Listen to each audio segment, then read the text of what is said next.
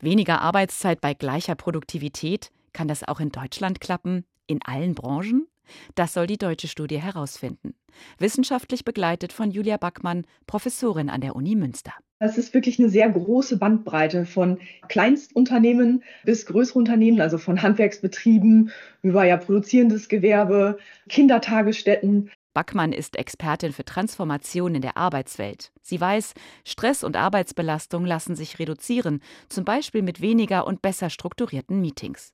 Auch außerhalb der Bürojobs sieht sie Möglichkeiten, zum Beispiel in der Gastronomie. Schichtpläne vielleicht neu umzudenken und zu gestalten, um eigentlich nur noch zu den Zeiten zu öffnen, wo auch wirklich viel Kundschaft angezogen wird. Mitarbeitende, die weniger arbeiten, sind zufriedener im Job und weniger gestresst.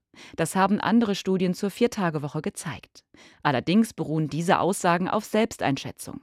In die deutsche Studie sollen objektive Daten einfließen.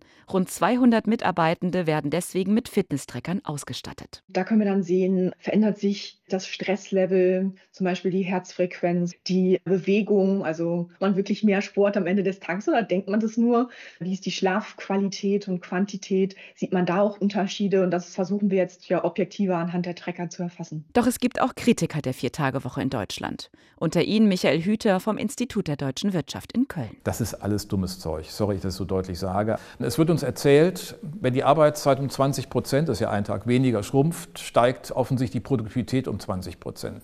Es gibt nirgends in der Welt einen empirischen Befund, dass die Arbeitsproduktivität mal ebenso um 20 Prozent ansteigt. Um Wohlstand und Produktivität zu halten, müssten wir eigentlich alle mehr arbeiten, nicht weniger, sagt Volkswirt Hüter.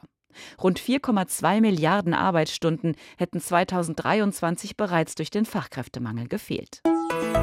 RBB 24 Inforadio vom Rundfunk Berlin-Brandenburg.